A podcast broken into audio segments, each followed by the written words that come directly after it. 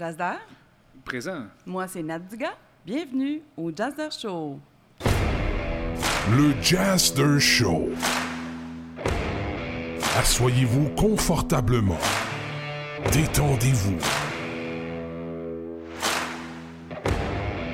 Et abandonnez-vous maintenant. Vous êtes ouvert d'esprit? Ici, c'est la vie sous tous ses angles.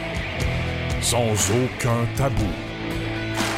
Le Jazzer Show.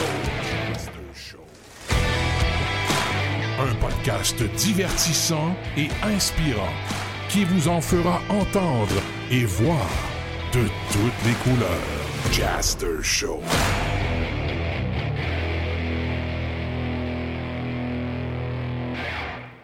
Donc, bienvenue à tous et à toutes au Jazzer Show, présenté ici au Cerbère de Saint-Jérôme.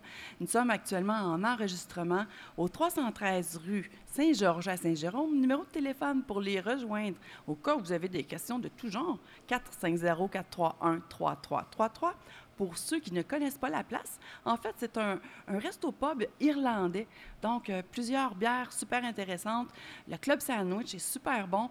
Bref, j'ai goûté à presque tout le menu. Et puis, sincèrement, je reviens. euh, Regardez, on est encore ici aujourd'hui pour l'enregistrement.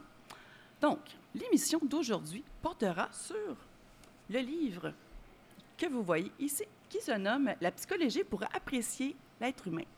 Donc, l'auteur de ce livre, Alex Saraf. Bonjour. Bonjour, monsieur. Et puis, j'ai oublié de présenter nul autre que Jazzer Foisy. Bonjour tout le monde. Donc- Merci d'être là. Oui, merci d'être là. Donc, euh, Yannick, euh, c'est le fou, le fou de la reine, comme on peut dire. Donc, euh, il va intervenir quelques fois durant l'émission. C'est normal. Donc, euh, Alex, bienvenue à notre table. Parfait, merci. Donc, euh, on a affaire à un, un- un- un homme qui est, en fait, je vais décrire un petit peu. Pedigree, là, euh, c'est un auteur. Première des choses, on est là aujourd'hui pour parler de son livre. Il est psychopédagogue, professeur de psychologie au Cégep de Saint-Laurent, euh, formation en psychologie et psychopédagogie, et puis la pédagogie de l'enseignement supérieur et la gérontologie. Oui. Donc, euh, voilà, ça c'est pour ta formation. Juste une question, c'est quoi la différence entre psychologie puis psycho... Psy- Psychopédagogue. Ouais, ouais. Donc, euh, la psychopédagogie, c'est une branche de spécialisation, c'est-à-dire c'est un champ de spécialisation en psychologie. Donc, j'ai le baccalauréat, le premier cycle universitaire en psychologie et la maîtrise en psychopédagogie. Donc, il y a plusieurs champs de spécialisation en psychologie, comme la neuropsychologie, la psychologie clinique, la psychopédagogie. Donc, moi, c'est ma branche. La psychopédagogie, c'est un champ de spécialisation en psychologie, comme j'avais dit, où on étudie, en fin de compte, les dynamiques de groupe, l'apprentissage, euh, la relation euh, prof-enseignant, les dynamiques de groupe, comme j'avais dit. On donne des formations par rapport au groupe. Donc, si j'ai une classe, euh, un groupe qui souffre de troubles alimentaires tels que l'anorexie et la boulimie, on va leur parler de c'est quoi le diagnostic, le prognostic, etc. Mhm, intéressant. Et puis là, on va décortiquer ça un petit peu, un petit peu plus loin tantôt dans l'émission. Et puis, ce livre-là a été édité chez euh, Béliveau Éditeur. Oui. La vie est belle et simple. Ce sont les gens qui la rendent compliquée. Oui. Ça, là, c'est une phrase qui m'a marquée. C'est une phrase qui m'a marquée euh, parce qu'elle est en première page de l'émission, de- du livre de l'émission. La psychologie pour apprécier l'être humain, la vie est belle et simple. Ce sont les gens qui la rendent triste et compliquée. Oui. Puis franchement, je trouve que ça résume vraiment bien Oui. le livre. Euh, et puis, tu as dédicacé ce livre-là à tes élèves, puis tous ceux qui, t'ont donné de l'inspiration finalement. Oui, ceux qui m'ont inspiré, les formateurs, les conférenciers, euh, des choses que j'ai entendues, euh, dont j'ai été témoin, les choses que je voulais vulgariser. C'est un livre de vulgarisation en psychologie, un livre simple. Et j'ai pris des formations avec psychologues, sexologues, psychanalystes. Puis je voulais que ce soit un livre où on va parler de la psychologie, que ça soit destiné à monsieur, madame, tout le monde. Puis la vie est belle et simple, ce sont les gens qui la rendent triste et compliquée. Euh, c'est vraiment une phrase qui me colle à la peau. Là. C'est quelque chose que je- que- à, à laquelle j'y crois. C'est une citation d'une de mes anciennes euh, connaissances euh, que je connaissais il y a plusieurs années, cette fille-là. Puis elle a écrit ça sur un site, puis euh, c'est parce que je parle de la violence dans les relations de couple, euh, je parle de comment on peut saboter notre propre bonheur, comment les relations interpersonnelles sont compliquées. Donc parfois c'est les autres qui nous compliquent la vie, puis parfois c'est nous autres qui, nous compliquons la vie aussi. On, cherche la perfection, la personne idéale, comme j'avais dit, on sabote notre propre bonheur parce qu'il y a des gens qui croient aussi qu'ils ne méritent pas d'être heureux. Donc, ils vont saboter leur relation de couple, puis la violence. Un couple d'adolescents sur cinq vit de la violence. Fait dans le fond, euh, ça répond un peu à ma question, Ouais. à, à savoir pourquoi est-ce que tu as écrit ce livre-là? C'est ça, je voulais ce livre-là, c'était un projet personnel, professionnel, social. Je voulais ce livre-là pendant dix ans. C'était un projet d'une décennie. Je l'ai écrit pendant trois ans. En fin de compte, l'idée originale, c'était au printemps 2007 que je voulais publier l'essai de ma maîtrise. Mais c'était vraiment difficile à publier parce que le marché était trop restreint. Donc, au fur et à mesure que les années avançaient, j'ai tout remanié, j'ai tout écrit. En fin de compte, il y a juste 1% du livre, deux pages sur les 199 pages, qui portent sur mon essai de maîtrise. Bon. Donc, donc, j'ai vraiment écrit un livre au complet. Puis, euh, je voulais aussi que ça soit validé par euh, sociologues, psychologues euh, et sexologues. Oui, c'est ce que j'ai vu aussi, là, parce que tu as beaucoup de références. Oui, De références, c'est ça. Le, le livre contient 12 chapitres. oui. Dans le fond, euh, est-ce que tu peux nous en parler un petit peu, là, euh, survoler les- justement ces, ces chapitres-là? Oui, avec plaisir. Donc, les douze chapitres sont les suivants. Le premier chapitre, c'est euh, l'adolescence. Donc, en gros, on dit que l'adolescence, moi j'y crois, que l'adolescence, c'est 15 à 25 ans parce qu'on dit que les lobes frontaux, dans le front où il y a la conscience, la pensée, le siège de l'apprentissage, ça se développe vers la fin parce que le cortex frontal, euh, le contexte pré- euh, euh, frontal, préfrontal, là, il- ça se développe vers l'âge de 24 ans. Donc, l'adolescence, c'est une période de remise en question, de questionnement, euh, de découverte de soi et d'autrui. Donc, ça, c'est l'adolescence. Je leur enseigne aussi au cégep de Saint-Laurent à Montréal. Sincèrement, c'est assez complet. Je me suis amusée à lire, Oui, hein? à lire cette portion-là. Oui, puis comme je disais tantôt à, à, à M. Saraf, moi, je suis pas une lectrice. Je, lis pas de romans. Euh, je trouve, j'ai l'impression de perdre mon temps en, en lisant. Mais là, j'avais comme pas le choix vraiment de lire son livre. Je me suis pas donné le choix. Et puis, euh, c'est pas une histoire, hein, c'est vraiment des termes, euh, euh, des termes plus scientifiques, on peut dire, tu sais, Ouais. la psychopathologie, etc. Ouais. Donc, c'est pas des termes qui sont que, que je suis habituée d'entendre, qu'on est habitué de, de jaser. Mais j'étais agréablement surprise de, de constater que je pouvais comprendre Ouais. ça voulait dire quoi, parce que c'est exprimé dans un langage qui est tellement simple Ouais. que, tu sais, des fois, j'étais obligée de relire la phrase deux fois, là. Mais quand même, au résultant, euh, à la résultante de tout ça, j'étais très contente. Puis, Ouais. euh, la période de l'adolescence, finalement, c'est, si on regarde la pyramide de Maslow, euh, ça se trouve à être comme un- la fondation de cette Ben oui, faut qu'elle soit solide pour Ouais. ensuite... euh, Exact, exact. C'est vraiment, il faut que la, le- c'est, c'est- c'est vraiment, il faut que ça soit solide, cette base-là. Puis c'est une période aussi qui peut être très difficile. C'est, aussi déclenché, l'adolescence est déclenchée par les hormones, les hormones mâles, la testostérone pour les gars, puis les estrogènes pour les filles. Puis la moitié du livre porte sur l'adolescence, en fin de compte. Donc, je voulais que c'est ça, Nathalie, je voulais que ce soit un livre qui, qui est simple, dans un langage vraiment simple, que monsieur, madame, tout le monde peut comprendre, que ce soit enseignant, parents, euh, adolescents, etc. Ouais. Puis dans le fond, il y a beaucoup de remises en question. Oui. Les jeunes, euh, vraiment, euh, essaient de se positionner dans leur vie, dans la société, à l'école et tout. Donc, euh, c'est- un éternel questionnement pour eux. Ouais. C'est vraiment ce qui va faire qu'ils vont, qu'ils vont se sentir euh, confiants euh, dans l'avenir. Puis ça a un gros impact sur leur, euh, sur leur avenir, finalement. Ouais, euh, oui, on- je parle de leur cheminement professionnel. Je parle aussi de leur estime de soi. Hein, L'estime de soi, c'est une opinion personnelle, positive ou négative, par rapport à mes compétences dans plusieurs sphères de ma vie, que ce soit amoureuse, amicale, estudiantine, professionnelle, etc. Puis dans ce chapitre sur l'adolescence, j'ai 13 pages que j'ai écrit sur, que j'ai écrites sur euh, les, euh, les orientations sexuelles et les identités de genre. Puis ces 13 pages-là sur les orientations sexuelles et les identités de genre ont été validées par euh, Michel Doré, qui est sociologue de la sexualité. Mhm. Oui. Et puis là, ensuite, on a le chapitre 2, Oui. la santé mentale et la psychopathologie. Oui, la santé mentale, la psychopathologie, ça, c'était le chapitre le plus difficile à écrire, mais aussi à remanier, à remanier, puis à remanier. C'était quelque chose. à la fin, j'ai dit, oh my God, il faudrait vraiment qu'il soit bien écrit. Il fallait vérifier les termes.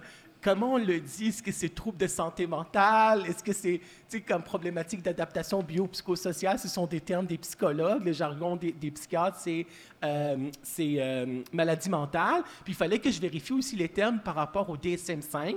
J'en parle juste un petit peu, là. C'est De quoi DS- ça, le le DS? DSM-5, c'est le nouveau manuel diagnostique et statistique des troubles mentaux. La nouvelle version DSM-5, la version 5, est sortie en anglais en 2003, puis en, en français en 2015. Donc, c'est la Bible, en fin de compte, des psychiatres pour poser leur diagnostic. Donc, il y a eu certains changements, puis certains... Il y a plein de choses aussi qui, qui sont restées pareilles. Donc, euh, c'est quand même controversé euh, comme manuel diagnostique par, euh, par American Psychiatrist Association. Donc, il fallait que je vérifie les recherches euh, en neurosciences par rapport à la psychopathologie, parce que dans le mot psychopatho, on a psycho qui veut dire psyché, euh, psyché, là, en fin de compte, c'est l'âme, l'esprit, mais on parle de processus mentaux de nos jours, ce qui se passe dans la tête. On a pathos. Pathos, ça veut dire que ce sont des émotions intenses. C'est qu'il y a un déséquilibre dans le corps et dans l'esprit. Donc, il y a de la souffrance, puis de la détresse. C'est de la souffrance cliniquement significative, puis de la détresse psychologique que les psychologues appellent, puis logie veut dire étude science. Donc, euh, ça, ce chapitre-là, ouais, je suis très fier qu'il a été écrit. Je voulais le vulgariser aussi. Puis ça a été euh, lu par André Binette. André Binette, qui est un ancien psychologue clinicien qui a pris sa retraite il y a plusieurs euh, années. Puis tout le livre, en fin de compte, la préface, c'est Yvon Dallaire euh, qui a écrit la préface. Yvon Dallaire, c'est un psychologue très connu. Euh, c'est un psychologue clinicien dans la ville de Québec, conférencier, auteur de grande renommée. J'ai suivi la formation aussi avec lui en thérapie euh, de, de positive conjugale, de thérapie conjugale positive. C'est même lui qui a écrit la préface Oui, de c'est ton lui qui a écrit la livre. préface de mon livre. C'est lui qui a écrit la préface de mon livre. et il a dit que c'est un livre de gros bon sens. Oui, oui, vraiment. Vraiment. Ça nous, en fin de compte, gros bon sens, et c'est aussi un GPS. C'est ça ce qu'il a dit. Ça nous, ça nous amène où on veut y aller, en fin de compte. Parce que parfois, on se cherche aussi. Hein? Puis le livre, en fin de compte, en gros, moi, je parle de la mosaïque humaine dans mon livre et aussi dans le, dans le, dans mes cours. La mosaïque humaine, c'est que moi, je crois que chaque personne est unique, qui a son style de personnalité, son tempérament, son caractère, ses forces et aussi ses points à, améliorer, puis qu'il faut s'accepter puis s'aimer tel que l'on est, parce qu'on est qui on est à la naissance, là, puis nous sommes qui nous sommes, en fin de compte. Amen. Mais oui. Ben oui, ben moi j'aime ça, j'aime ça. Ça correspond avec euh, mon idée de pensée.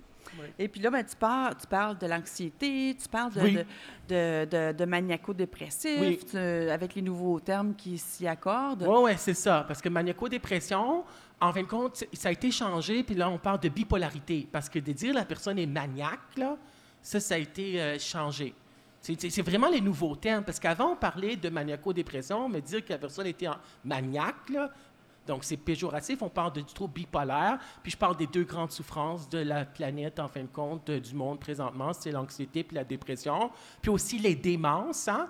On disait démence avant, mais dans le nouveau manuel diagnostique et statistique des troubles mentaux, le DSM-5, on parle plus de démence parce que c'était péjoratif de dire she's demented, de dire qu'elle est- folle, là, elle est démente. Là. Donc on dit, euh, on dit trouble neurocognitif ou trouble cognitif majeur, maladie d'Alzheimer, maladie de Parkinson, etc. Oui, c'est ça. Fait qu'il décortique ça euh, dans, dans cette euh, section-là. Ouais. Ensuite, on a la santé sexuelle. Oui, la santé sexuelle, c'est- un, chapitre qui a été validé par, en fin de compte, Nicole Odette. Nicole Odette, qui est sexologue clinicienne, elle a écrit aussi le livre Atteindre l'extase. Euh, je la connais depuis plusieurs années, en fin de compte. Et puis, c'est elle qui a validé le chapitre sur la santé sexuelle, Madame Nicole Odette. Elle est sexolo- sexologue clinicienne, ça veut dire qu'elle a le bac puis la maîtrise. OK? Donc, euh, c'est la santé sexuelle. Euh, c'est pas juste l'hygiène euh, sexuelle puis ne pas avoir de MTS. Ça, c'est sûr que ça fait partie de la santé sexuelle. Puis c'est aussi de ne pas avoir une dépendance ou une compulsion sexuelle qu'on appelle, de ne pas avoir des dysfonctions sexuelles. hein. Les dysfonctions sexuelles, ce sont les difficultés sexuelles. Euh, pour l'adolescence, je parle de l'éjaculation précoce, puis la fille, c'est l'anorgasmie. Je ne suis pas rentré dans tous les troubles euh, de, sexuels comme le, le trouble érectile, etc. Il y en a plein de, de, ça pour, euh, pour les dysfonctions sexuelles. Il y en a beaucoup. C'est dans le DSM euh, 5. Il faut que ça cause la souffrance cliniquement significative puis la détresse psychologique. Puis parle de la santé sexuelle, c'est d'être bien dans sa tête, bien dans son corps. Ça, c'est important. Oui, c'est ça, les deux sont de pair. Ouais. Puis de l'intelligence sexuelle, parce qu'il y a des auteurs qui parlent d'intelligence sexuelle, c'est de comprendre euh, ma sexualité, de savoir, la personne doit se connaître par rapport à ses zones érogènes, par rapport aux zones érogènes de son conjoint, de sa conjointe, de son chum, de sa blonde, euh, puis d'être capable de donner du plaisir, de recevoir du plaisir, puis de connaître euh, son. Puis j'ai suivi aussi la, formation avec le collègue de, de, Yvon Dallaire, c'est euh, Yves Psalti, c'est son collègue. Il, donne des formations, il, donne encore des formations à Montréal. Je ne sais pas avec la COVID s'il le donne en Montréal ou par euh, Internet, là. mais Yves Psalti, c'est les 60 heures que j'ai suivi avec lui, la thérapie sexuelle. positive. Là. Avec Yvon Dallaire, c'était 60 heures aussi. Je suis le seul professeur du milieu collégial qui a suivi les 120 heures de formation. Je voulais le faire aussi pour mon livre. Et puis lui, il parle qu'il faut passer, Yves Spelty, il parlait qu'il faut par- pa- passer d'une sexualité personnelle à une sexualité relationnelle. La sexualité personnelle, c'est euh, se connaître, l'exploration de son corps, de ses zones érogènes, la masturbation euh, solitaire, le fantasme, travailler au niveau des fantasmes, des rêves comme les rêves érotiques, les pensées, les croyances. OK? Ça, c'est au niveau de la tête, c'est par rapport à l'individu, de passer d'une sexualité personnelle à une sexualité relationnelle, les rapports euh, sexuels, que ce soit euh, le coït, les relations sexuelles vaginales, ou que ce soit oral, anal, euh, etc., avec, avec, avec la personne de son choix, la personne qui nous convient. Puis quand il y a une dysfonction sexuelle, puis ça va pas bien, quand il y a trouble érectile, euh, euh, trouble du désir, etc., une sexualité relationnelle qui marche pas, ben là, il faut revenir à la sexualité personnelle, travailler au niveau des fantasmes, d'exploration de son corps, de ses zones érogènes, etc. Mais ça s'apprend aussi. Hein? Ben, ça s'apprend, certain. Tu sais, on Ouais. n'est pas avec euh, toute cette information-là déjà acquise. Non, c'est sûr. Donc, euh, on, apprend à travers nos expériences. oui. Chapitre 4, la santé amoureuse. Oui, la santé amoureuse, parce que quand j'avais pris la formation avec Yvon Dallaire, il, il parlait de la santé amoureuse, euh, combien, en fin de compte, de billes, en fin de compte, la banque d'amour. Parlait de la banque d'amour. Puis ça, c'est important de savoir par rapport à la santé amoureuse. Ceux qui se sont séparés, on sait qu'un couple sur, sur deux se sépare. Ben, dans cette banque d'amour, on a investi. Hein? Donc, on a investi. euh, puis lui, Yvon Dallaire, il fait la différence entre être en amour puis tomber en amour. Tomber en amour, c'est éphémère, c'est deux, trois- un, deux, trois mois. C'est une émotion, tandis qu'un sentiment, ça perdure dans le temps. On choisit d'être amoureux, en fin de compte, d'aimer l'autre. La santé amoureuse, en, fin de compte aussi, ce n'est pas avoir une de la dépendance affective, la dépendance amoureuse. Ah, les gens qui sont dépendants affectifs, ce sont les gens qui sont en amour avec l'idée d'être en amour. Et en fin de compte, quand ils sont avec la personne, ils ont toujours besoin, c'est comme des, on dit que c'est des dopés de l'amour, ils ont toujours besoin d'être avec l'autre. Puis quand ils ne sont pas avec l'autre, ben, ils ressentent un grand vide, puis une grande détresse, une grande tristesse, en fin de compte. C'est de la dépendance affective. Donc, ils vont se trouver dans des relations amoureuses où il y a de la violence euh, conjugale, où il y a de la violence euh, euh, physique, verbale, psychologique, etc. Et aussi, un, exemple aussi de dépendance affective, c'est de- d'être en couple parce qu'on a peur de se retrouver tout seul. Il y en a beaucoup comme Il y ça. en a beaucoup, on en connaît, hein? Ben oui, j'ai un de mes amis qui s'est dit faudrait que je me fasse une blonde. L'hiver arrive. Mais oui, parce que les gens ont peur de se retrouver tout seul. moi, Ben- je, moi, eh, moi, je crois que la santé amoureuse, pour moi, c'est mieux vaut être seul que mal accompagné. Hmm. Sincèrement, au début, on ne le voit pas. Parce que les gens qui se sont séparés après plusieurs années, on a toujours la, peur de se retrouver tout seul pour le reste de notre vie. Tout le monde a cette peur-là. Mais ensuite, on- après les années, on voit que mieux vaut être seul que mal accompagné. Puis c'est pas si grave que ça. On va refaire un couple, refaire un couple avec quelqu'un d'autre. où on va être seul, puis on va vivre notre quotidien, puis la vie, la vie avance aussi. Hein? On a d'autres projets, etc. Donc, la, la, santé amoureuse, les ingrédients, je parle des ingrédients d'une bonne santé amoureuse, c'est en fin de compte euh, l'honnêteté, la transparence, euh, le respect, ça c'est important, euh, de, la compréhension de l'autre, l'empathie, d'être capable de comprendre ce que l'autre vit, de faire des compromis aussi. C'est important, c'est difficile aussi, d'écouter l'autre, de l'accepter puis de l'aimer tel qu'il est, puis de comprendre ses, ses, forces, ses faiblesses, puis aussi ses limites. C'est quoi mes limites dans une relation amoureuse? Puis qu'est-ce que j'aime, puis qu'est-ce que je n'aime pas? Je mettons la, la, fille ou le gars qui dit J'ai déjà été avec quelqu'un qui était jaloux. Je ne suis pas capable. Je serais plus capable d'être avec quelqu'un. Euh, les, les, critères de, critères d'exclusion. Je ne veux plus avoir quelqu'un qui est jaloux, qui est possessif. Ça, je ne le ferai pas. donc, on se connaît aussi, puis on apprend à se connaître. C'est la connais-toi toi-même. Oui, c'est ça. C'est ça. Et puis ensuite, on a l'amour et le deuil. Ça aussi, c'est une étape importante euh, dans la vie. Oui. Alors, l'amour et le deuil, ben, je l'ai déjà dit dans d'autres entrevues, donc je pourrais le dire ici. Euh, moi, j'ai vécu une relation amoureuse qui a duré quand même huit ans. C'était une relation amoureuse significative. Puis, euh, quand ça s'est terminé, moi, mon deuil amoureux avait duré quand même trois ans. Puis, c'est là que j'ai écrit le témoignage d'un deuil amoureux. C'est moi qui est dans l'encadré. Peut-être que tu l'as deviné, Nathalie. C'était moi, mais je l'ai remanié aussi. OK? J'ai remanié, puis je n'ai pas donné de détails avec qui, puis etc. Puis là, je dis, la première fois, je te dis que c'est 8 ans, là, je pense. Mais en même temps, c'était ça, puis c'était difficile à vivre ce deuil-là. Puis parce que je parle du deuil, le deuil, c'est toujours une perte significative. C'est quelque chose qu'on a perdu qui ne sera plus là. Puis quand la personne a perdu ça, cette perte significative-là, ben elle tombe automatiquement dans une période, c'est une période de renoncement. Donc, en fin de compte, parce que si on a investi, on a mis aussi des billes dans la relation amoureuse. Puis je parle de l'amour, que c'est beau, que c'est rayonnant, comme une bague à diamant qui rayonne, mais que l'amour peut être aussi souffrant. Puis euh, il y a la séparation qui est là. Puis tu sais, je parle des étapes du deuil de Kubler-Ross, parce qu'il y a plusieurs auteurs qui en ont parlé, Constance Lamarche, euh, Jean Montbourquette, euh, puis Kubler-Ross en a parlé des six étapes du deuil. Je ne vais pas rentrer dans les détails, mais il y a le choc Hein, le choc, la colère, le déni, la dépression, le marchandage et l'acceptation. Là, je l'ai dit comme en désordre, là, mais l'acceptation, c'est d'être capable de faire du lâcher-prise, de regarder les photos, de les mettre aussi dans un album photo parce que tu veux pas avoir euh, les photos de, ton ex-blonde euh, ou de ton, ton ex-chum partout, là, parce qu'il y en a qui sont aussi des deuils qui sont compliqués, qui sont non, non résolus. Puis quand on perd aussi un enfant, c'est un deuil qui est à vie. Je parle aussi dans, dans mon livre, mais je parle plutôt aussi du deuil amoureux plutôt. Puis moi, le témoignage amoureux, quand je l'ai lu pendant les trois années, je pleurais tout le temps. À chaque fois que je les lisais, je pleurais. Mais quand le livre a été publié, je pleure plus parce que c'est du passé, puis c'est du lâcher prise, puis c'est l'acceptation, puis j'ai fermé le chapitre, puis euh, j'en suis euh, sorti vraiment plus grandi. Puis en fin de compte, c'était le, chiffre, euh, le, chapitre qui était comme préféré de, de l'éditrice qui a beaucoup aimé ce livre, ce chapitre-là. Puis c'est aussi de savoir, on, découvre, on se découvre dans une relation amoureuse. Puis aussi, on dit qu'entre un homme et une femme, une relation amoureuse dure sept ans.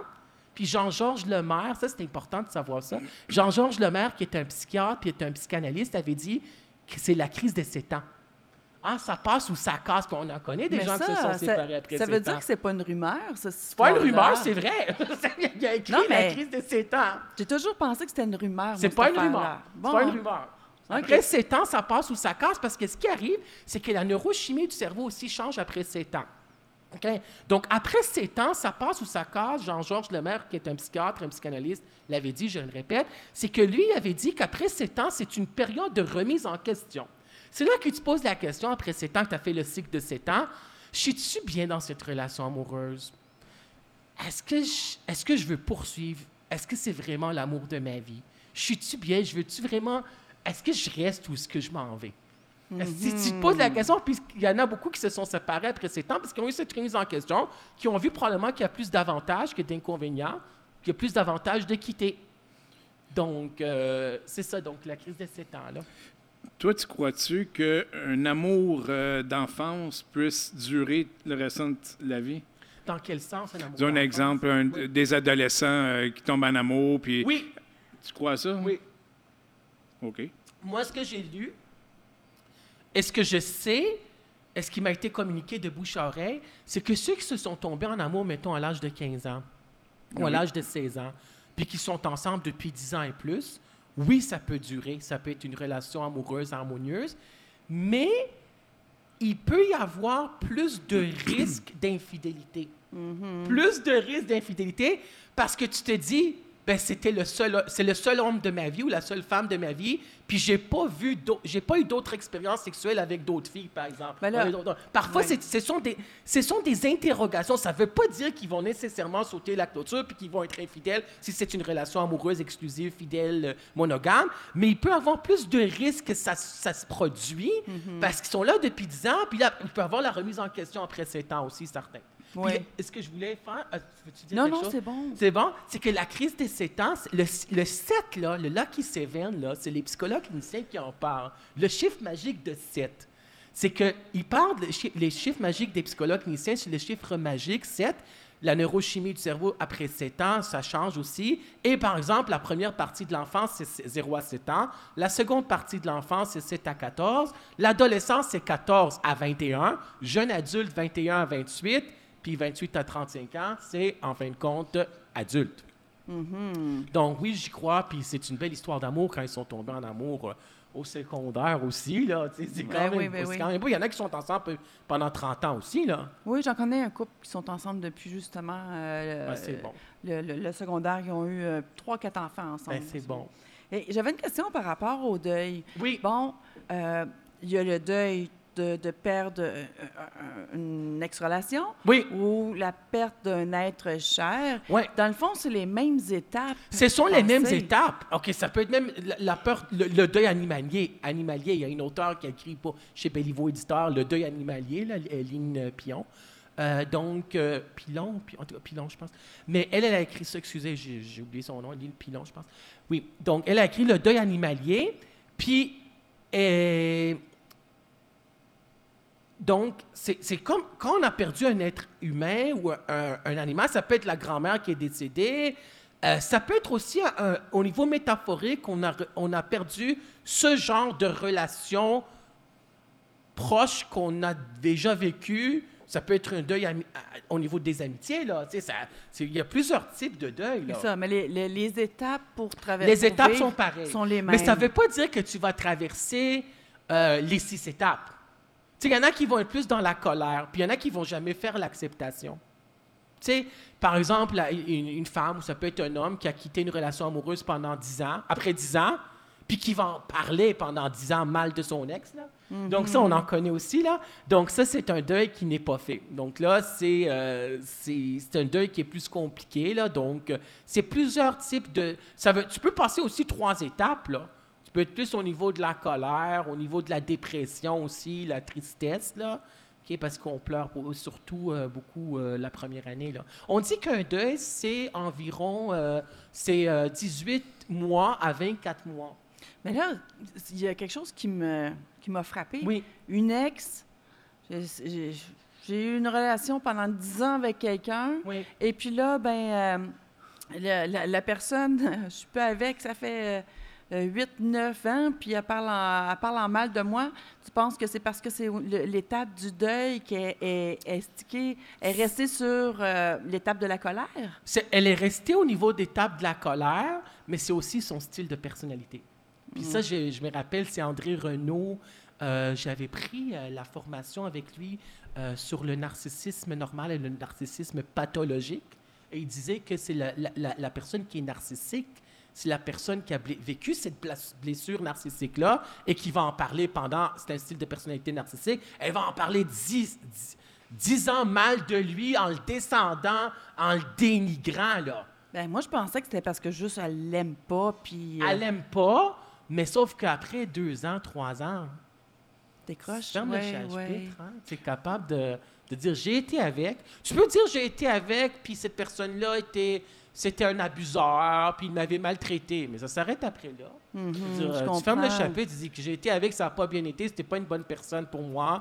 j'ai appris, cette personne-là m'avait exploité, etc., euh, m'avait euh, violenté, etc., puis je, je tu peux le détester encore, mais dire, ben, c'est du passé. Hein, je passe à autre- Parce qu'il faut que tu passes à autre chose, puis te dis, ben, la vie avance, parce que sinon, tu revis le passé. Parce que où je veux en venir, c'est qu'il y a des gens qu'après 10 ans, leur discours est pareil comme la journée qu'ils l'avaient laissé, par exemple.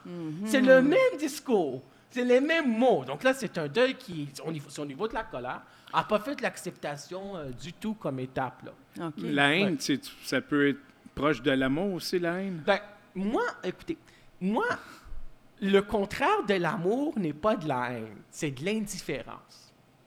Parce que quand tu, as, tu, as- tu- il y a la haine, ben il y avait de la, tu comprends ce que je veux dire? Ouais. La- le contraire de l'amour, c'est pas la haine, c'est l'indifférence. Puis les gens qui sont indifférents à nous, là, c'est les gens, en fin de compte, qui te regardent. C'est comme si tu tombais du ciel, puis je veux rien savoir de toi, en fin de compte. Puis c'est ça ce qui tue notre, nos relations de couple, quand il y a une indifférence. Quand la fille dit à son chum, c'est une relation monogame, exclusive, fidèle, parce qu'il y en a aussi qui ont des relations euh, non monogames, non exclusives, etc., non fidèles. Mais je veux dire, euh, puis si ils sont bien là-dedans, c'est parfait pour eux, tu sais, on, on, est là pas pour juger les autres aussi. Mais je veux dire, quand c'était une relation amoureuse monogame et fidèle, puis après, euh, après mettons, 12 ans, la fille, le gars, voit, il était jaloux un petit peu au début, mais ensuite, euh, quand la fille dit, ben, il y a quelqu'un qui m'a cruisé, ou voit quelqu'un, un autre gars cruiser sa blonde, puis, ah, ben, ça me dérange pas. Il y a de l'indifférence. Ben, il y a Oh. moins d'amour aussi. hein.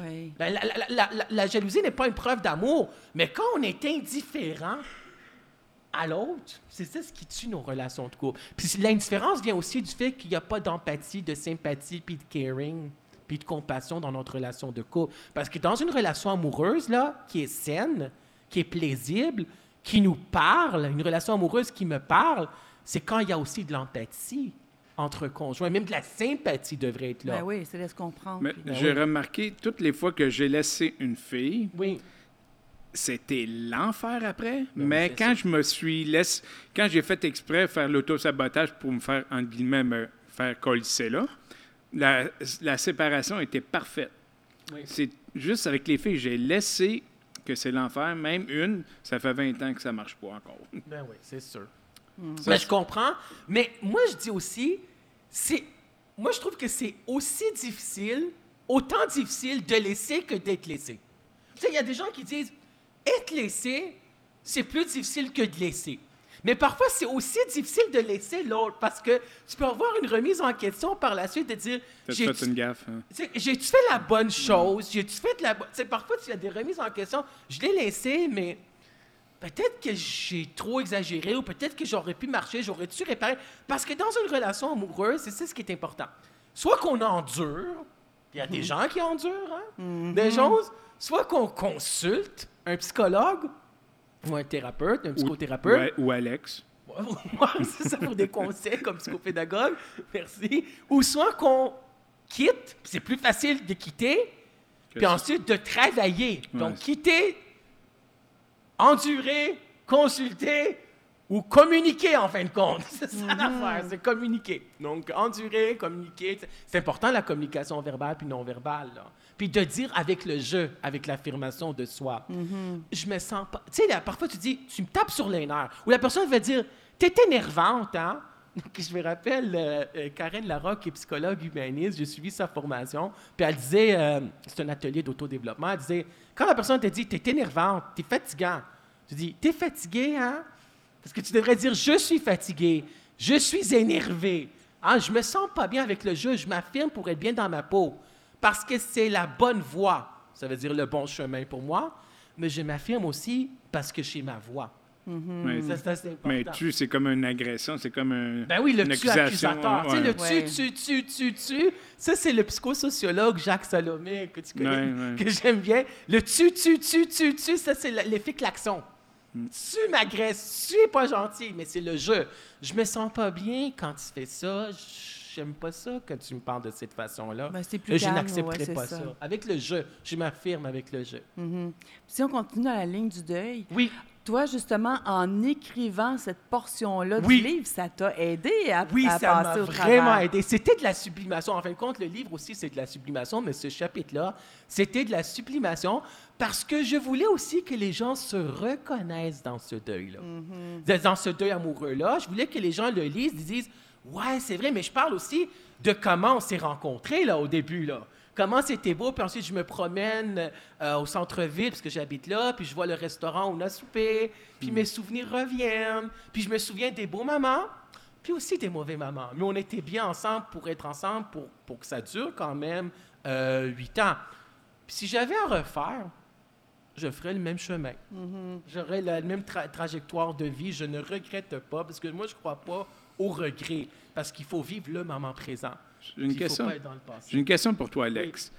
On compare la femme à, à un homme. Oui, Est-ce que c'est vrai, pour moi, ma perception, un homme va toujours regarder le côté positif de la relation antérieure, mais la femme, ils vont regarder le côté négatif. Euh, Ça, je l'ai pas. j- Ça, j'en ai pas lu là-dessus, pour être honnête avec toi. Moi, je, je sais la psychologie différentielle des sexes par rapport hommes et femmes. L'homme, c'est plus sur les solutions concrètes. Euh, la femme, ça peut être plus l'écoute, l'empathie. Les femmes seraient plus empathiques parce qu'elles auraient plus de neurones de miroir. Si moi, je parle à une femme qui est là, puis son front est là, puis moi, je lui parle, mes neurones fonctionnent ici, elle a plus de neurones de miroir au même endroit dans le front, ce fait en sorte qu'elle serait plus empathique. Les gars, on est des êtres d'agir. Est-ce que c'est vrai que la femme est plus axée sur le côté négatif? Je ne l'ai pas lu là-dessus. Ça dépend du style de personnalité, du tempérament puis du caractère. Est-ce que c'est de la fille qui est plus perfectionniste? Je ne sais pas. Est-ce qu'il y a plus de femmes perfectionnistes que d'hommes? Ça, je ne sais pas. Je sais qu'il y a plus de femmes qui sont dépendantes affectives. La jalousie, c'est différent parce que la jalousie, c'est de la jalousie affective, émotive. Mais l'insécurité aussi. L'insécurité. Est-ce qu'il y a plus d'insécurité chez les femmes? Il y a plus de... Il y a, il y a de la... Je pense que c'est différent, hein? Parce que la- le, le gars, c'est plus de la jalousie sexuelle. C'est- Il ne veut pas imaginer que sa, sa blonde ait des relations sexuelles avec d'autres hommes, tandis que la fille, c'est la jalousie émotive, affective. Ils étaient proches de quoi ils parlaient, ils sont allés, ils ont conduit une heure dans l'auto. Il y avait un rapprochement qui était là. Puis je sais que la psychologie positive, c'est de prendre le négatif puis de le tourner en, posi- en- Mm, ouais. en positif. Puis le cerveau est préprogrammé de façon neurobiologique d'axer son analyse plus sur l'aspect négatif que sur l'aspect positif. C'est une neuropsychologue qui nous avait dit ça en conférence. Donc, on voit plus l'aspect négatif que l'aspect positif. Est-ce que, écoute, peut-être que, moi, mon hypothèse, ça se peut qu'il y a plus de femmes qui seraient encore plus dans le, le, le- conte de Prince Charmant. Parce que, où je veux en venir, tu sais, le, trouver le, livre, aller voir ce livre-là, là, trouver l'homme idéal. Ça, c'est pour les femmes, en fin de compte. Donc, et, et ça, ce que ça dit, Eric Eriksen, ce qu'il dit, c'est que la tâche développementale à l'adolescence, OK, c'est que la fille doit sortir du conte de fées. À l'adolescence, le gars doit conjuguer sexualité et amour. C'est ça sa tâche développementale à l'adolescence. Donc, est-ce que ça se peut que quand ils se séparent, ben en fin de compte, il- elle, voit comme, il- elle voit son ex-chum comme une mauvaise personne parce qu'il n'est plus le prince charmant qu'il était. Est-ce qu'elle est encore dans le conte de fées qu'elle voulait le prince charmant au début? Est-ce que c'est vrai que les femmes parlent plus mal? Je ne sais pas. Moi, il faudrait voir les études. Il faudrait voir la psychologie différentielle des sexes, en fin de compte. Non, parce que la raison pourquoi je dis ça, Ouais. moi et Nathalie, on est deux styles différents. Oui. Moi, je suis plus un gars qui va parler psychologie. Le monde vient souvent me parler en privé. Oui. Là, j'ai- je réponds. Je réponds oui, inquiète-toi pas. Là, je fais la psychologie avec eux autres. Mais Nathalie, quand ça marche pas avec la psychologie, Nathalie, elle sort le fouet. Ouais. Dans quel sens? Ben, j'ai moins, peut-être un peu moins de patience, un Ouais, petit peu moins de tolérance euh, face à certaines situations. Il y a des moments où je vais prendre le temps, là, tu sais, je fais pas ça avec... euh, ben, tu sais, quand il y a des situations qui sont un petit peu exagérées, tirées par les cheveux ou qui dépassent euh, mes limites, euh, mais non, euh, je mets mon Mais pied à peut-être terre, aussi parce puis, que euh, tu en as déjà vécu ça, puis tu veux plus le revivre, puis d'écouter, puis de... Tu comprends-tu ce que je veux dire? Parce que parfois, là, fois, tu dis, là, j'ai pas le goût, là, d'entendre encore ça. mhm. J'ai pas le goût d'entendre ce genre de problème-là à nouveau. Là, là t'es off. Là, tu sais, il y a des gens aussi... Il y a des gens aussi qui ont besoin... Tu sais, le... euh, il y a un genre de. Le style de personnalité borderline ou quelqu'un qui a un trouble de la personnalité borderline, une, les borderline ont toujours besoin d'être écoutés. Puis parfois, ce qu'ils vont faire, ça peut arriver, là. Parce que la personne qui est borderline, tu l'appelles, puis là, elle va parler sans cesse de ses problèmes pendant 15 minutes au téléphone. Puis elle t'écoute pas, là. Puis elle va parler de ce qui t'est arrivé dans sa vie. Puis elle parle. Puis là, tu l'écoutes, mais elle veut rien savoir de toi. Elle veut juste que tu l'écoutes. Mais là, après 15 minutes, qu'est-ce que tu fais, là? Tu raccroches. Tu te mets hors d'atteinte. Tu n'es pas là pour être comme celle qui, celui qui reçoit tout ça. Tu sais ce que je veux dire? euh, T'es pas là, t'es pas une poubelle, là. Je veux dire, je vais pas euh, se faire garocher ça en pleine face, là. Mais parfois, ils vont laisser des messages sur ta boîte vocale. C'est cinq minutes sans arrêt, là. Donc là, tu, Ouais. veux plus, tu veux plus entendre ça. Ben c'est ça. Dans ce temps-là, je les, je les passe euh, ouais, tu à fais Jasper. bien.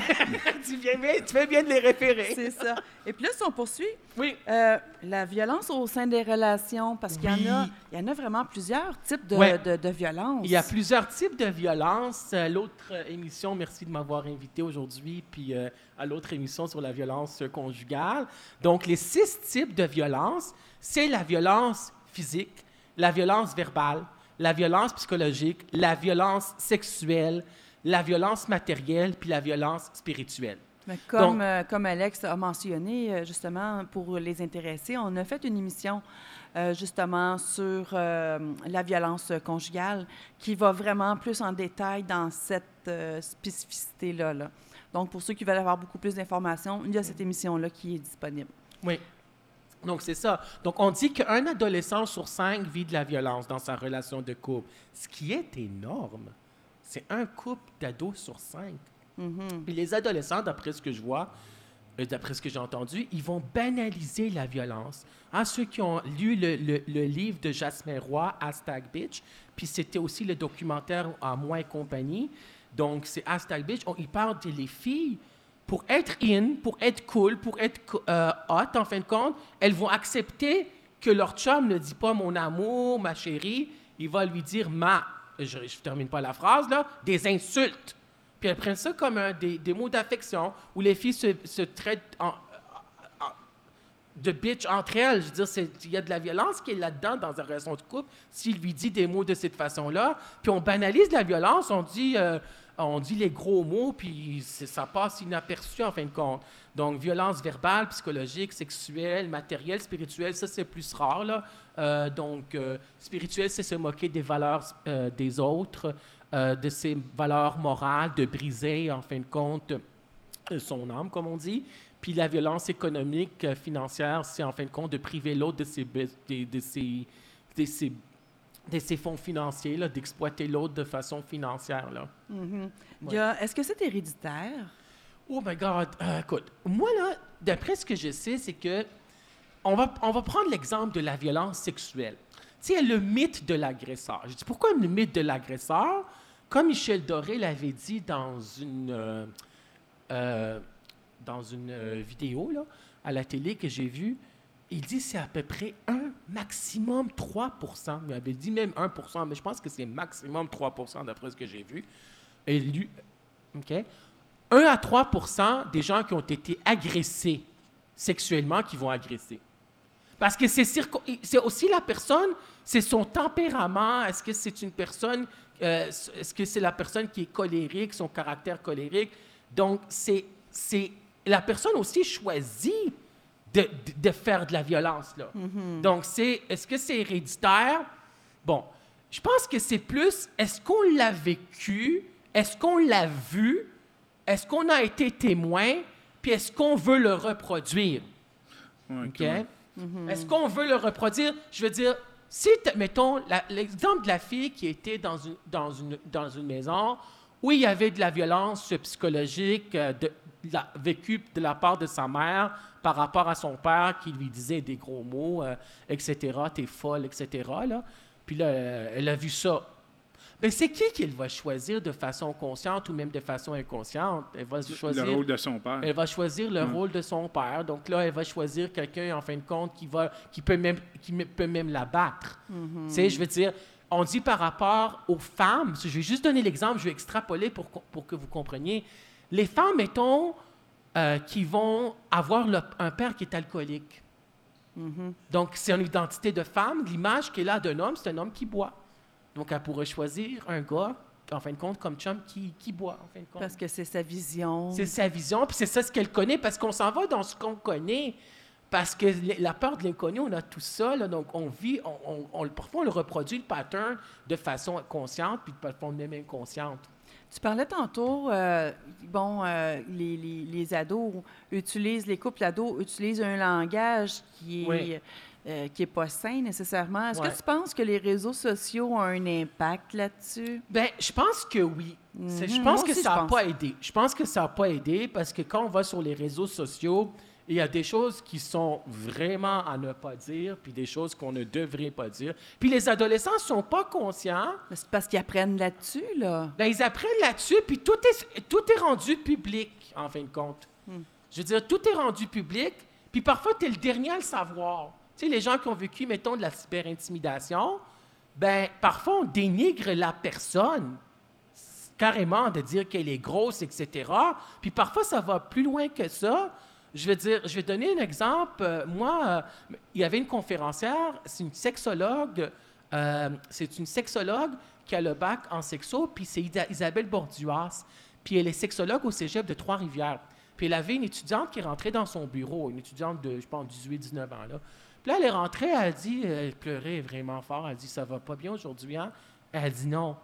Elle dit, je viens d'ouvrir Facebook, Internet, les réseaux sociaux, là, en fin de compte, Yahoo, etc., Facebook, euh, Twitter. Puis les gens lui disaient, il avait, reçu 30 messages. Des mots d'empathie. Je suis vraiment désolé pour toi, je peux comprendre ce que tu vis. Je vais être toujours là pour toi. Ne t'inquiète pas, ne t'inquiète pas, ça va bien aller. Tu es forte, je, suis là pour toi. Je, peux comprendre ce que tu vis, etc. Je suis touché par ta souffrance. Ben là, elle est allée voir le profil de son chum, qu'elle avait, elle- de son chum, qu'ils étaient ensemble, je pense, pendant trois ans. Il a changé dans son profil. C'est écrit en couple, il avait changé à célibataire. Ah. Sans lui dire. Donc, il a cassé. Elle ne sait même pas, tout le monde le sait avant elle. Ou parfois, il y a des adolescentes à l'école secondaire, elle dit Ça, c'est Marjorie, ma meilleure amie, puis elle est anorexique ou boulimique, puis elle met sa photo. Puis il y en a vraiment qui vivent de la cyber-intimidation, des gros mots, c'est une ci, c'est une ça. Puis ça, ça, ça s'efface pas là, sur Internet. Là. Non, non. Donc, il- en fin de compte, c'est ça. Ça fait partie de leur langage, ça fait partie de leur quotidien. Moi, j'ai été, ça m'est arrivé une fois, pour ça j'ai écrit aussi le livre, mais c'est arrivé après que le livre était- était publié. J'ai été dans le wagon du métro, moi j'habite au centre-ville de Montréal. Là, il y a des adolescentes qui sont rentrées. C'est la première fois que ça m'arrive que j'ai été témoin de ça. La fille avait comme 12, 13 ans, 14 ans, puis elle était avec deux autres, deux autres filles. Elle dit Give me my bag, bitch. Ensuite, quand elles sont sorties, elle dit Let's go, bitch. Puis là, ça. Excuse-moi pour les, les- les gros mots, mais ça fait partie de. Voyons donc! Ben, c'est vrai que. C'est choc, c'est- c'est- ça me heurte. ça me- C'est quelque chose qui ça fait partie de leur quotidien. Tu dis, je vais lui dire, She's not a bitch, she's your friend. Et c'est ton ami. Ouais. Mais j'ai déjà vu ça. Euh, j'ai déjà vu une, une fille envoyer chier sa mère, puis sa mère, elle l'embarquait, elle dit, Ah, va chier ma grosse. Là, Tabarnache, je, je regardais ça, c'est bol. Ben, voyons donc, c'est sa mère puis c'est son modèle. Aïe, Oui, il y a le aïe. respect là-dedans. Ben, elle trouvait ça drôle. Ben, elle trouvait ça drôle. tu sais. Ben, tu sais, dans le fond, là, on embarque sur l'autre chapitre qui est Oui. nos relations interpersonnelles. Oui. Fait que, tu sais, ça touche un peu ça, puis la Ouais. dynamique de groupe aussi. Oui. Hein? Donc, je vais en parler euh, brièvement. Les relations amoureuses, les relations, excuse-moi, les- nos relations interpersonnelles. Moi, comme j'ai écrit mon- dans mon livre, euh, nos relations interpersonnelles peuvent être nourrissantes et enrichissantes, mais peuvent être aussi compliquées et déroutantes. Parce que chaque personne a son ego, son moi. Puis il y a des gens qui, sont aussi, qui ont aussi des personnalités fortes. hein. Deux personnes qui ont des personnalités fortes, c'est difficile parfois parce qu'il y a une personnalité qui est plus forte qu'une autre. Puis chaque personne a son style de personnalité, son identité, son tempérament, son caractère, son moi, comme j'avais dit, ses forces et ses points à améliorer. Puis ça, parfois, c'est aussi les relations interpersonnelles, il faut qu'on soit sur la même longueur d'onde. Ça, c'est important. Si moi, je vois l'autre comme ma meilleure amie, Mais cette personne-là me voit aussi comme ma meilleure amie. Parfois, dans les relations, on n'est pas sur la même longueur d'onde, là. On ne communique plus, on voit plus les choses de la même manière, il y a trop de chicanes, on n'est plus capable, puis on quitte en fin de compte parce que ça va pas bien. Donc, ça peut être une relation amicale, ça n'a pas bien été, puis la personne nous a blessés, puis elle s'est pas excusée, puis on n'était pas capable de pardonner, parce que n'oubliez pas, moi je dis ça dans mon livre, une faute avouée est à moitié pardonnée. Parfois, les gens disent T'as-tu pardonné à ces gens-là? Ben là, s'ils ont nié puis ils recommencent, je peux pas pardonner pour quelque chose qui n'a pas existé. Moi, je crois pas à ça. C'est ce que je veux dire. T'as-tu pardonné? Pourquoi je vais pardonner si la perso- les personnes le refont? Mais pourquoi je vais pardonner si les gens ont tous nié puis n'ont pas avoué? Mais je pardonne pour quelque chose qui n'a pas existé? Non, merci. Les relations interpersonnelles, ça touche euh, euh, les- au travail. Oui, ça touche au Ça travail. touche les amis, Ça la, touche la les famille. amis. Amis, amour, travail. Sais, nos relations interpersonnelles, pourquoi elles peuvent être compliquées? Parce que les gens vivent aussi dans leur milieu professionnel du harcèlement psychologique, puis le harcèlement sexuel au travail aussi. Hein? Les violences dans dans- au, sein des, des institutions. Là.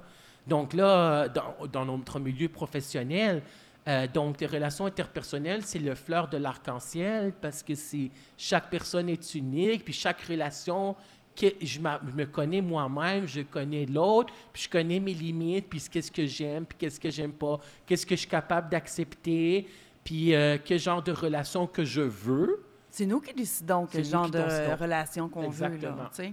Oui. Mhm. Et puis, dans le fond, la dynamique de groupe. Oui, alors la dynamique de groupe, ça c'est un chapitre qui a été validé par, euh, par, en fin de compte, un ancien psychologue clinicien qui est un auteur aussi, ok, c'est Yves Saint-Arnaud. Donc Yves Saint-Arnaud, il a écrit sur la dynamique de groupe, le, le modèle du groupe, le modèle du groupe optimal. Comment se forme un groupe? OK? Donc, en classe, ça prend environ une heure pour que la dynamique s'installe. Puis, en fin de compte, il y a quatre étapes. Hein, Il y a la naissance du groupe, il y a la croissance du groupe, le groupe peut atteindre une maturité, puis, en fin de compte, le groupe meurt à la fin. Comme le groupe de psychothérapie, parfois, on a de la peine quand ça se termine parce qu'on a eu des liens, en fin de compte, on a partagé, etc. Ça peut être un groupe de socialisation. Un groupe, c'est deux personnes ou plus. hein? Un couple, en fin de compte, c'est trois personnes parce qu'il y a moi, l'autre et le couple. Donc, il faut prendre soin de, de- de- des trois personnes. C'est ce qu'ils vont dans l'air dit, puis le psychosociologue Jacques Salomé dit aussi. Donc, moi, je crois à ça aussi. Là. Donc, voilà pour le, le- le- le couple, le groupe. Là. Donc, c'est la naissance, puis la dynamique de groupe évolue. Il ne faut pas que ce soit une dynamite de groupe.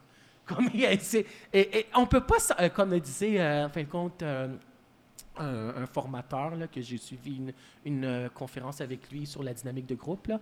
Puis c'est vraiment ça, c'est que chaque dynamique de groupe est différente, puis ça dépend de l'équipe, du groupe, Puis du leader. puis de leader aussi, puis comment c'est géré, puis on peut pas, puis il faut s'affirmer, puis dire ça, je suis pas confortable dans ça, ça, je pourrais faire ça, il y a des compromis, etc. Puis est-ce qu'on se sent bien dans l'équipe, dans le groupe, puis est-ce qu'on croit à ce projet-là, puis on y va de l'avant, là? Tout en ayant les mêmes valeurs, c'est Ouais, ça. les mêmes valeurs, puis c'est est-ce que c'est quelque chose, est-ce que c'est quelque chose que, que j'aime, que j'y crois, que je, vou- je voudrais faire, puis fait partir du groupe.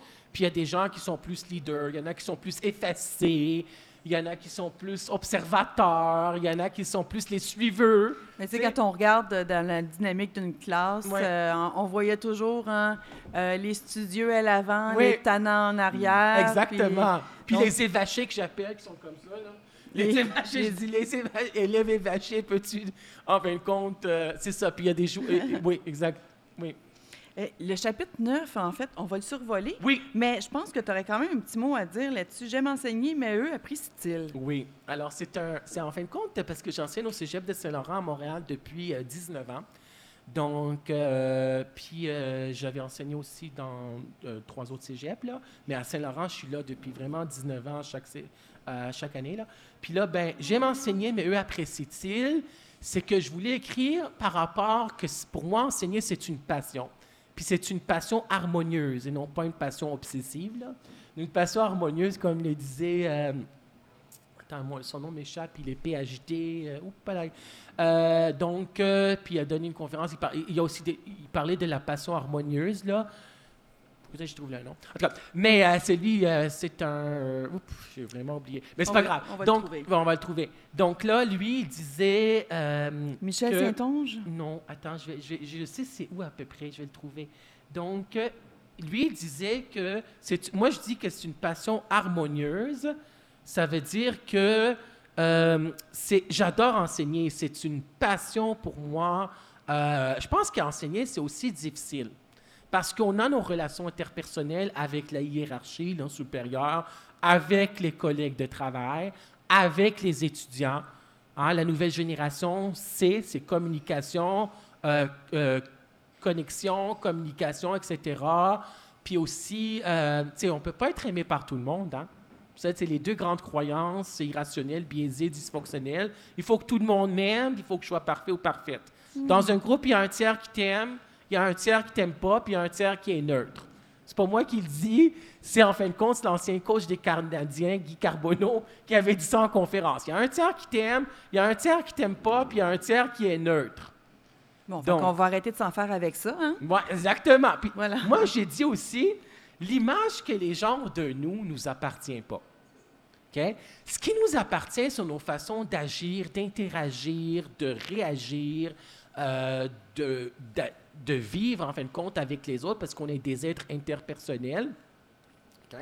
Donc, mais l'image que les gens ont de nous, ça ne nous appartient pas parce qu'on ne peut pas être aimé par tout le monde. Donc, tu dis, ben là, j'ai entendu ça. Tu sais, j'ai entendu ça récemment, c'est ça ce que les gens ont dit de moi. Ben, c'est leur perception, Ouais, exactement. puis ça leur appartient, puis ça m'appartient pas. Puis il ne faut toujours pas tomber dans le piège où quand la personne a une perception négative de toi, qui est très ancrée et qui est très difficile à changer, il faudrait en fin de compte faire un projet qui, en fin de compte, serait irréalisable au niveau utopique. Là. Donc, mais quand c'est une perception qui est éphémère, tu connais quelqu'un, puis tu sais que ton ami a parlé mal de, de toi à lui. Tu pourrais aller lui parler, puis elle va apprendre à te connaître parce que tu sais que c'est pas une perception qui est ancrée. Parfois, on le fait parce qu'on veut que les gens nous aiment, qu'ils soient de notre côté. Tu sais? Mais en même temps, tu dis par, euh, Pas ben, s'acharner, là. Pas non, s'acharner. Pas s'acharner parce que tu dis, là, ça, ça, ça ne nous appartient pas. Puis l'image que les, les gens ont de nous, ça ne nous appartient pas. Là. Est-ce que tu penses que tes élèves apprécient?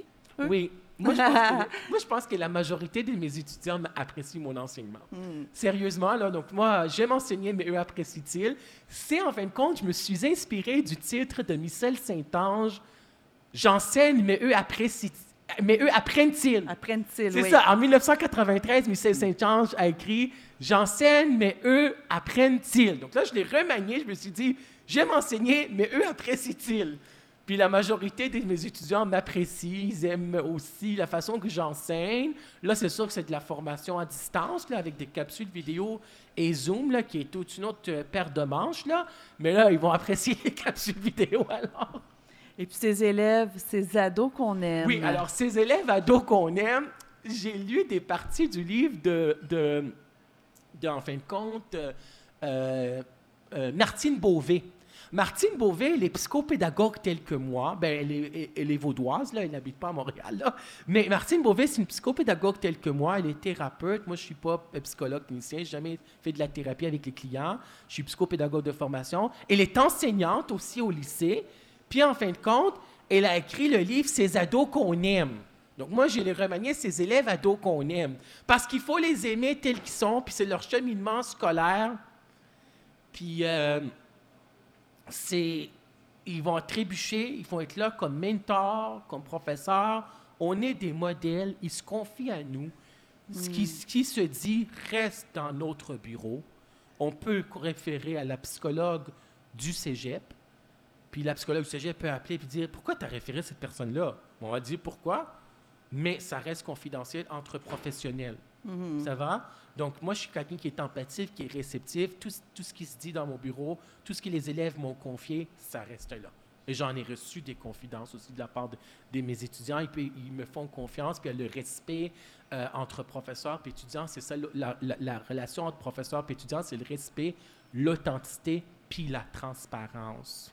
Dans, oui, dans le fond, tu, tr- tu, tu, tu donnes euh, ton savoir euh, aux autres, finalement. Oui, c'est, Exactement, c'est la transmission des connaissances. Voilà ce que je voulais dire. Ah, c'est Jacques Forêt. Je viens de trouver son nom. Excuse-moi. C'est bon. Jacques Forêt, PhD, qui a écrit sur la, la passion harmonieuse puis obsessive. Jacques Forêt, qui est PhD puis il enseigne à, à- à. Excusez. La vie, Oui. peau, peau de pétales de fleurs. Oui, euh, la vie pot de pétales de fleurs. Donc, en fin de compte, quand tu as un pot de pétales de fleurs, en fin de compte, tu as la base. La base, c'est l'enfance. OK? Ça, c'est le pot, là. OK? OK. Là, en fin de compte, l'adolescence, ce sont les engrais. L'engrais, là, qui est là. OK? La terre, là, qui est là. Parce que là, et là, tu sèmes les graines. Ça va-tu? Et là, qu'est-ce qui fleurit? C'est la fleur de l'âge. La fleur de l'âge, c'est la vingtaine puis la trentaine. Ah, je pensais que c'était la soixantaine rendue Mais non, le bel âge, c'est 50 ans. Le bel âge, c'est 50 ans. Puis ça, les fleurs vont aussi mourir, pétrir. Tu comprends-tu ce que je veux dire? Puis ça, c'est la mort. Donc, c'est vraiment la base. Il faut que ça soit fondé, là. Parce que les, les, les fleurs de, les, les couleurs de la vie... Les fleurs de la vie sont de couleurs différentes, mais tout aussi belles et éblouissantes. Parce que chaque personne est unique. Hmm, Ouais. C'est beau, ça. Ouais, hein? Merci. Et puis, on arrive vers la fin, justement, de, ce, de ce, ce magnifique livre. Et puis là, qui est contenu? Oui, et, et- et- et puis là, le contenu à, posteriori, je parle de la- le- du cycle de sept ans là, qui s'éviennent, euh, des psychologues, euh, je parle des besoins par rapport aux employés, donc euh, Jacques Forêt qui en a parlé dans son article avec, avec je pense que c'est Isabelle Mongeau, là, puis euh, Madame Mongeau, puis il parle de quand on a des besoins au niveau de notre travail, parce que c'est important le travail, on passe beaucoup d'heures dans notre travail, donc euh, avec les collègues de travail, donc c'est le besoin d'affiliation. J'appartiens à ce groupe-là, il y a le groupe d'appartenance, le sentiment d'appartenance, le besoin, en fin de compte, que je me, de développement, je me sens efficace aussi, le, le besoin d'accomplissement, etc. Mhm. C'est important, ça. Comprendre et apprendre les sujets, dans le fond, enseignés, qui sont Ouais. enseignés là, au niveau collégial. Donc, c'est vraiment ce qui est dans ce livre-là. Euh, moi, sincèrement, euh, je, je, je pense que ce serait intéressant si les gens veulent se procurer le livre, Oui. de communiquer avec toi, Alex. Mais Donc, je peux euh, te dire comment? Ok, certainement, c'est bon, ok. certainement. Alors, le livre, c'est La psychologie pour apprécier l'humain. Comme c'est écrit Alex Saraf, psychopédagogue, La vie est belle et simple. Ce sont les gens que la rentrée, c'était compliqué. C'est sûr que ça fait trois ans que le livre a été publié. Le livre a été publié en septembre 2017. Donc, ça fait trois ans. Euh, après, un an, un an et demi, euh, il n'est plus en librairie. Donc, euh, il, faudrait aller dans n'importe quelle librairie, OK? Et le commander. Ça prend 5 à 10 jours ouvrables pour le commander. Il était dans toutes les librairies, dans toute la province de Québec, tous les renombrés, Archambault, etc. Puis, en fin de compte, si c'est pas ça, c'est d'aller sur le site bellivoeditor.com, amazon.ca, il est dans tous les Amazones, même amazon.com, imagine-toi donc. Ah oui. Donc là, dans n'importe quel site web, bellivoedstore.com, Renaud-Bré, Archambault, puis euh, ben, il le livre chez vous. Puis il y a la version électronique aussi, le EPUB. Mais aussi, euh, tu vas être notre collaborateur de nos émissions D'ailleurs, ceux qui veulent venir aux émissions que Alex est là, il va en vendre à toutes les fois. Oui, Oui, il bien va les sûr. amener. Oui. Euh, donc, pour ceux qui ne savent pas, ici, euh, pendant l'enregistrement, il y a des bouquins qui sont à vendre à l'avant. Euh, je veux également mentionner que ceux qui écoutent la formule audio, sachez que la formule vidéo s'en vient très bientôt. Donc, euh, l'information va être à venir. Inquiétez-vous pas, vous allez la voir. Et puis, je remercie Alex, franchement, pour euh, toute l'explication, l'information qu'il y a au travers de ces livres-là. Moi, ça m'a aidé à comprendre plusieurs choses que je pensais que j'avais compris, puis que finalement, euh, je n'avais pas compris. Ben, merci de m'avoir reçu. Et puis, euh, merci, euh, Jazdar, pour, euh, Merci. pour ton coup de main, ta présence durant l'émission. Merci de m'avoir invité. Et puis, comme, comme dit M. Saraf, vive la psychologie et aussi la psychopédagogie. Merci. Au revoir.